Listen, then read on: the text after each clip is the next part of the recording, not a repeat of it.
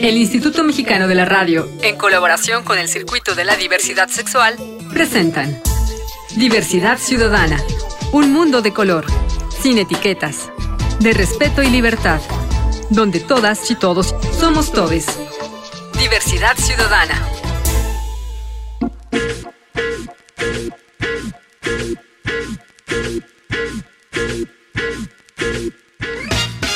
Hola, ¿qué tal? ¿Cómo están? ¿Cómo les va? Qué gusto tenerles en este espacio multicolor, aquí en Diversidad Ciudadana, donde las acciones siguen siendo a color. Soy su anfitrión Enrique Gómez y el día de hoy vamos a hablar de un activismo y de una activista trans que se llama Valentina Telema y que yo quiero platicar con ella y quiero que la escuchen porque trae un activismo muy disidente que no solo es disidente respecto a la sociedad general, sino es muy disidente dentro del colectivo trans y dentro del colectivo LGBTIQ.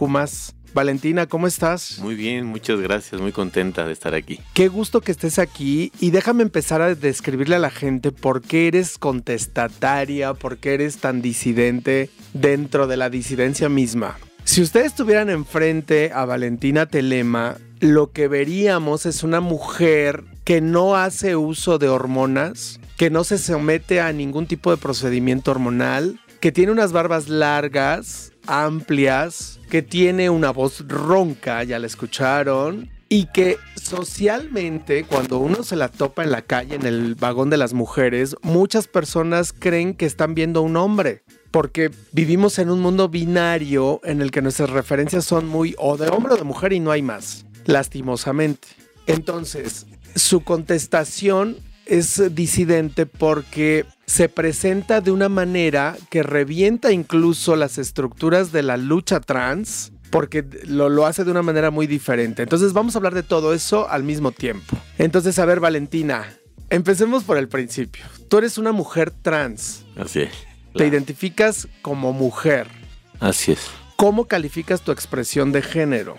Mi expresión de género, podríamos decir, si hay que ponerle algún calificativo, sería insumisa, disidente tal vez, como lo mencionas. Y pues mi expresión de género, dijéramos, única tal vez. ¿No le pondrías un género a tu expresión de género? Bueno, yo asumo mi, no sé si decirle propiamente a mi expresión, pero mi bandera política personal, si llamamos alguna identidad como transmachorra, ¿no? Eso es, transmachorra.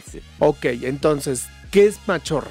Machorra en México es un término que se utiliza para aludir o hablar de las mujeres entre comillas masculinizadas o que tienen elementos que hacen parecer que se comportan entre comillas como varones. Pero este término también es un término peyorativo, Eso. es un término que busca de alguna manera menoscabar uh -huh. supuestamente la dignidad de las personas. Burlarse. Burlarse de manera jocosa. Subrayar que, que, estás haciendo algo mal. Porque además este adjetivo de machorra se usa generalmente hacia las mujeres, pero no oímos que se hable de hombres machorros. Así es. Es como para decir que tiene actitudes, acciones, formas de comportamiento, expresiones masculinas, pero masculinas entendidas por esa masculinidad hegemónica. Sí, en un tono de, de, sarcasmo, de ironía, de grosería, de ofensa, ¿no? Entonces lo que hago, no soy la primera, ¿no? De hecho hay muchos movimientos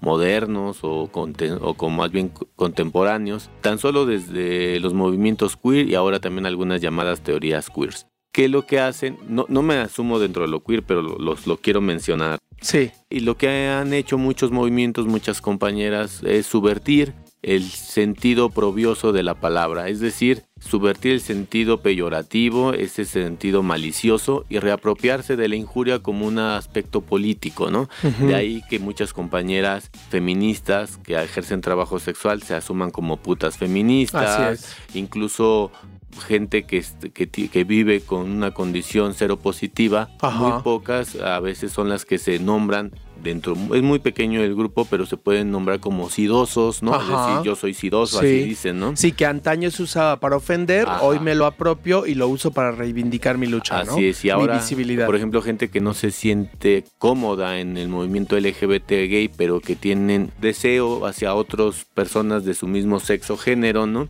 Y que no se asumen como gays, se sienten más cómodos o cómodas o cómodes en eh, diciéndose joto, maricón, Ajá. entonces o marica, ¿no? El orgullo El marica. marica. Eso sobre todo en España, en Argentina se usa, ¿no? Y poco en México no está, aunque más es como más underground, ¿no? Más Ajá. como- Sí, y sí. bueno, o el así- orgullo joto. El orgullo sí, joto, ¿no? exactamente, ¿no? Y bueno, pues así de alguna manera asumo la palabra machorra para referir a esta expresión y bueno, junto con lo trans, porque soy una persona que lucha dentro de las políticas, luchas identitarias trans, ¿no? Y ahí es donde viene justamente este escosor en el colectivo trans, porque Sí. en el colectivo trans te ven como un caballo de Troya, o sea, te ven como un hombre infiltrado en un movimiento de mujeres trans, y entonces se repite la historia, porque las mujeres cisgénero veían a las mujeres trans como caballos de Troyas metidos en el feminismo y que venían a apoderarse de un movimiento feminista. Ahora a ti las mujeres trans te ven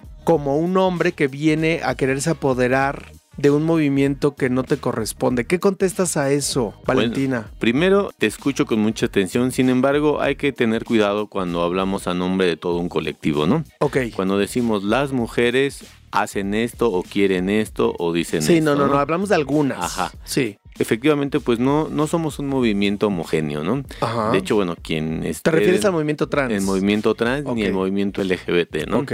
Cualquiera que es- esté un poco relacionada, relacionado, relacionada con, con el activismo LGBT o trans, sabrá que no es miel sobre hojuelas, ¿no? Habemos muchas formas de pensar y es normal, hay que celebrar la diferencia dentro de la diferencia, ¿no? Sí. Entonces, en ese sentido, efectivamente hubieron algunas compañeras en su momento que sintieron mi presencia como una presencia peligrosa y con sospechas. Sin embargo, bueno, al paso del tiempo, pues muchas de ellas quedarán con su idea y cada quien, ¿no? Pero muchas otras entendieron de alguna manera. Además, dicen que trabajo mata grilla. Hoy actualmente tenemos una agrupación de mujeres trans adultas mayores que se llama Deuda Histórica. Ojalá puedas invitarlas para que Claro. aquí conversen, que es otra deuda ahí muy fuerte con las mujeres adultas mayores trans, ¿no? Que, sobre todo las pocas que logran llegar, ¿no? Sí. Entonces, a partir del trabajo, de la incidencia política, de todo lo que se ha trabajado a favor de las poblaciones y sobre todo a través de mis discursos, porque bueno, yo tenía, no creo ser la única, pero sí soy una de las que puede jactarse de tener más haters, ¿no?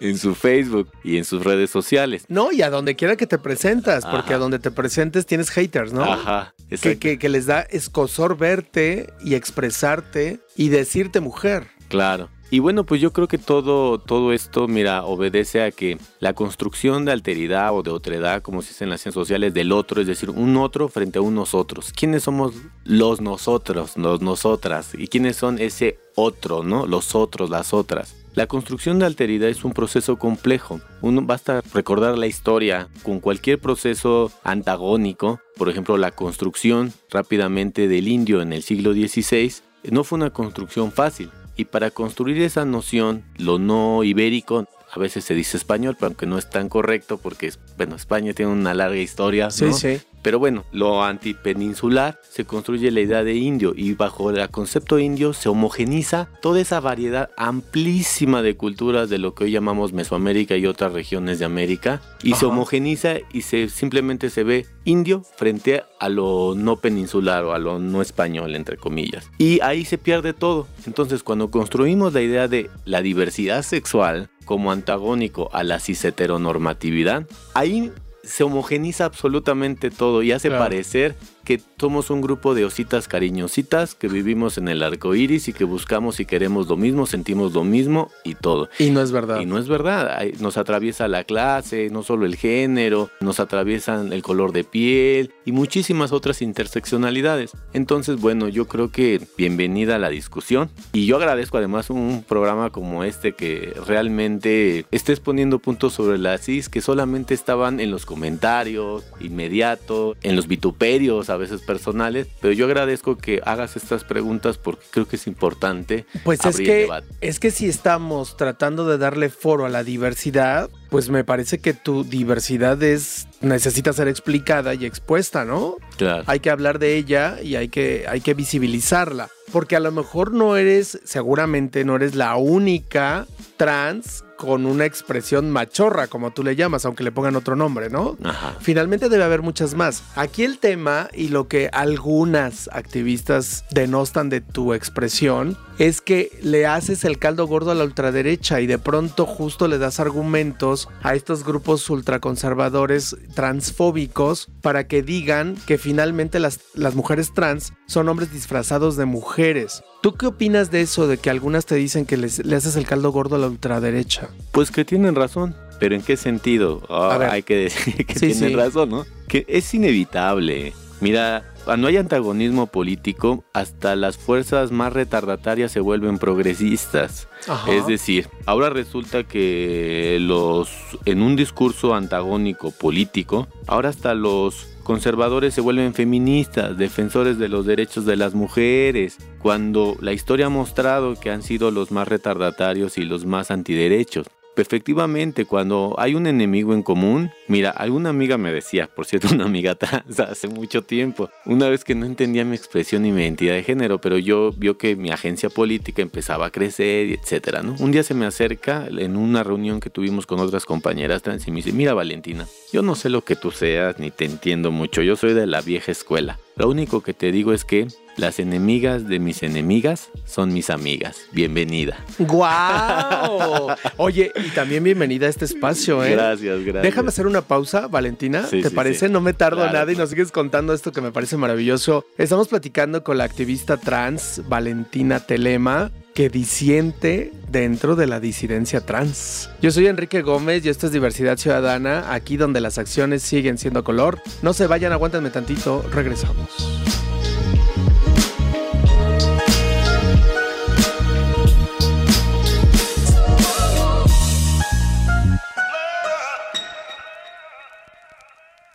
Regresamos. Diversidad Ciudadana. Continuamos. Diversidad Ciudadana.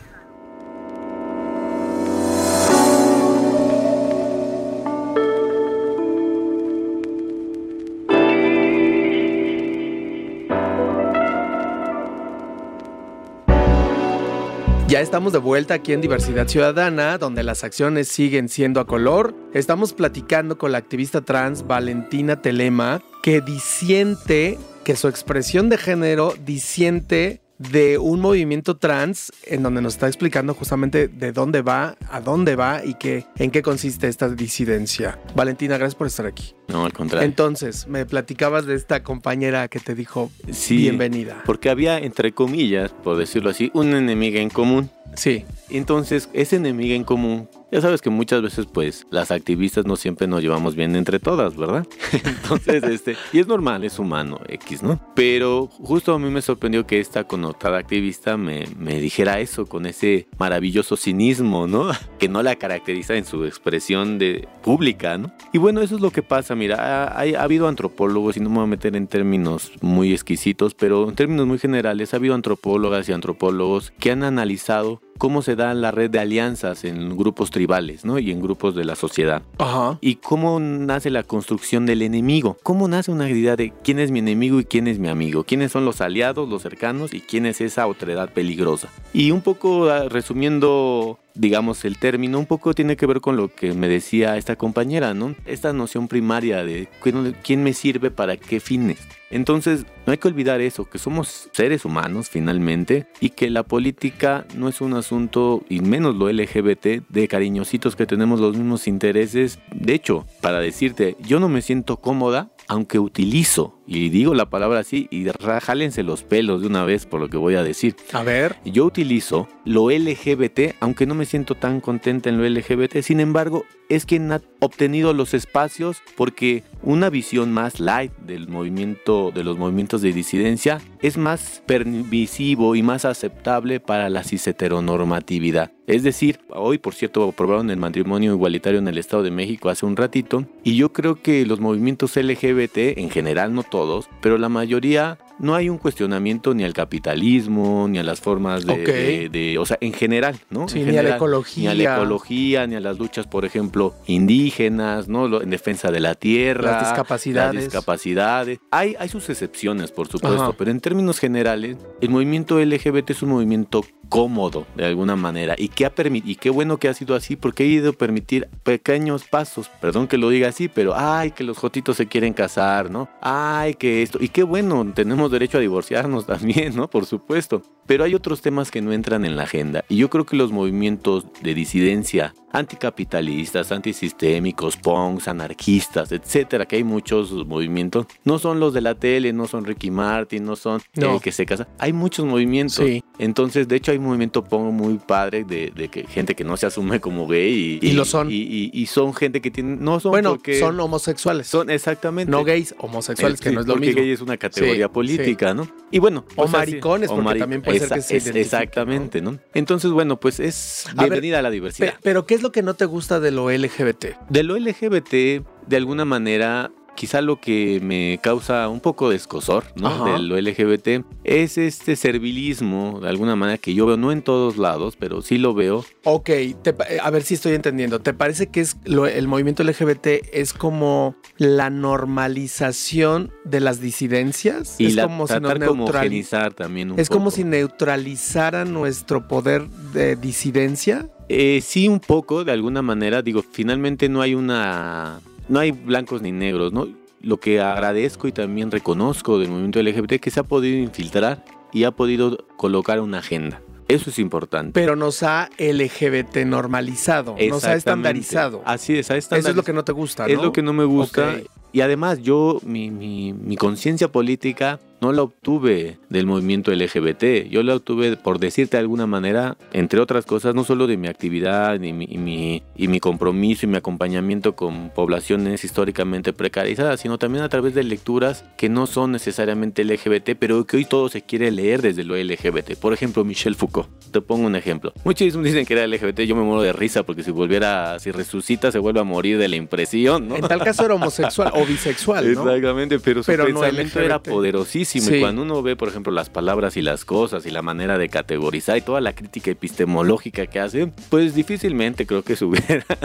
Este, bueno, a ver, hay, hay activistas que dicen que si Benito Juárez viviera con nosotros estuviera. Ajá. Y, a lo mejor también te votarías de la risa. Claro, aunque se entiende como arenga política, ¿no? Claro. O sea, como arenga política yo también he gritado, si Zapata estuviera en Taconada estuviera, ¿no? Con nosotras estuviera. o si Jesús de Nazaret viviera, LGBT fuera, ¿no? Y se entienden como eso, ¿no? Como una arenga política y que busca de alguna manera este, encender y, llevar los ánimos a un buen término en movimientos sociales, ¿no? Y hablando de encender, otro punto que me parece que genera escosor querida Valentina, es tu orientación sexual, porque tú eres lesbiana. Así es. Técnicamente, si buscamos un, como te digo, buscamos una etiqueta, pues sí, soy lesbiana, efectivamente, ¿no? O sea, eh, lo que pasa es que hay, que hay que encasillar, hay que buscar, ¿no? Yo, si alguien me pregunta, yo casi siempre digo, soy preponderantemente lesbiana. Pero eso es por ser políticamente correcta, ¿o es real? No es real, preponderantemente lesbiana, es decir... ¿Has tenido sexo con hombres? Eh, no he tenido sexo, pero sí he tenido acercamientos eróticos.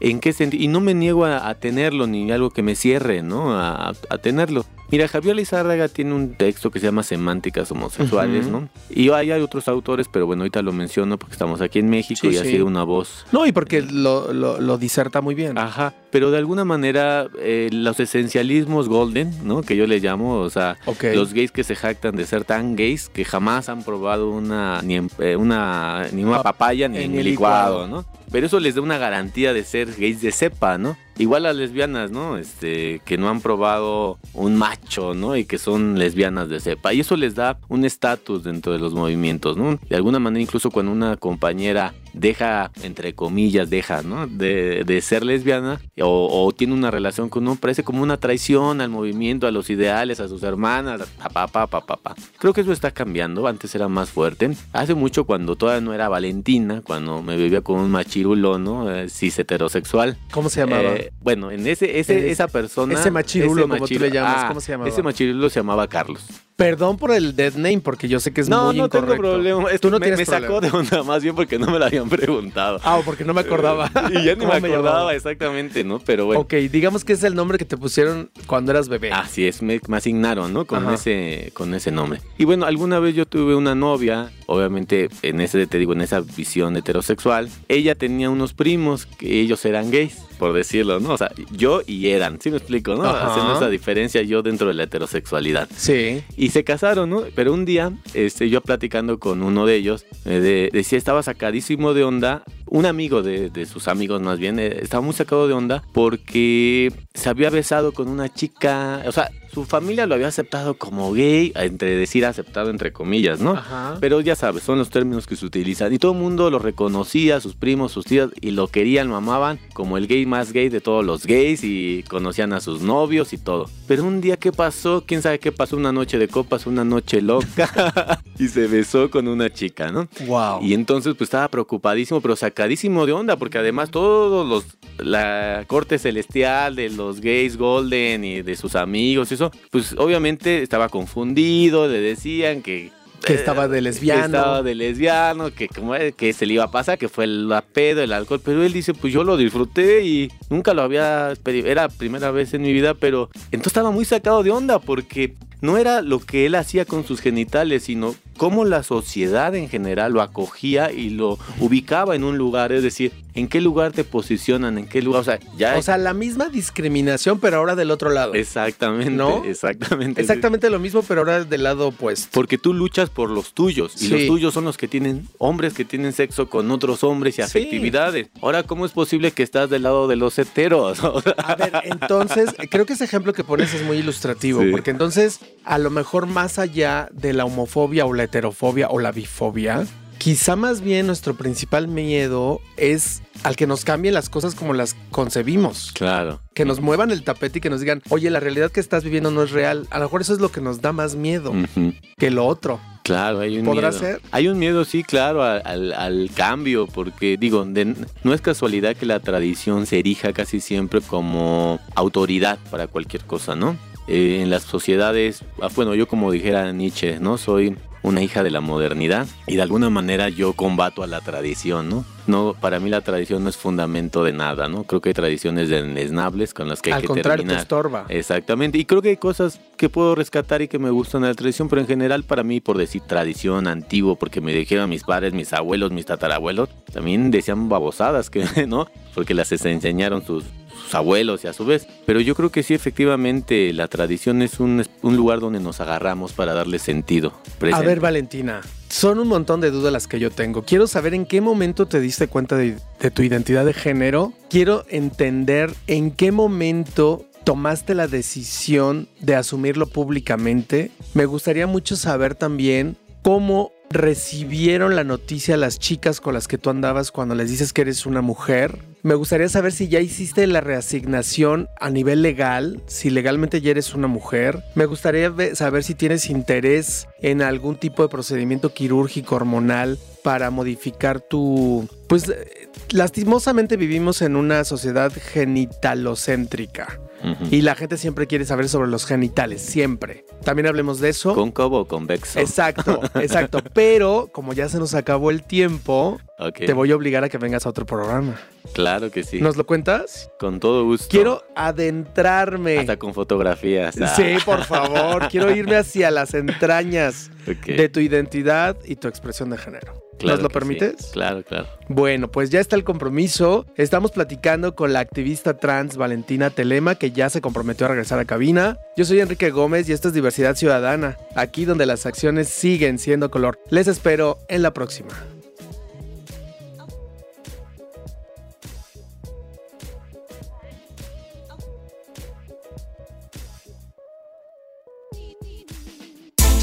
El Instituto Mexicano de la Radio, en colaboración con el Circuito de la Diversidad Sexual, presentaron Diversidad Ciudadana, donde todas y todos somos todes. Diversidad Ciudadana.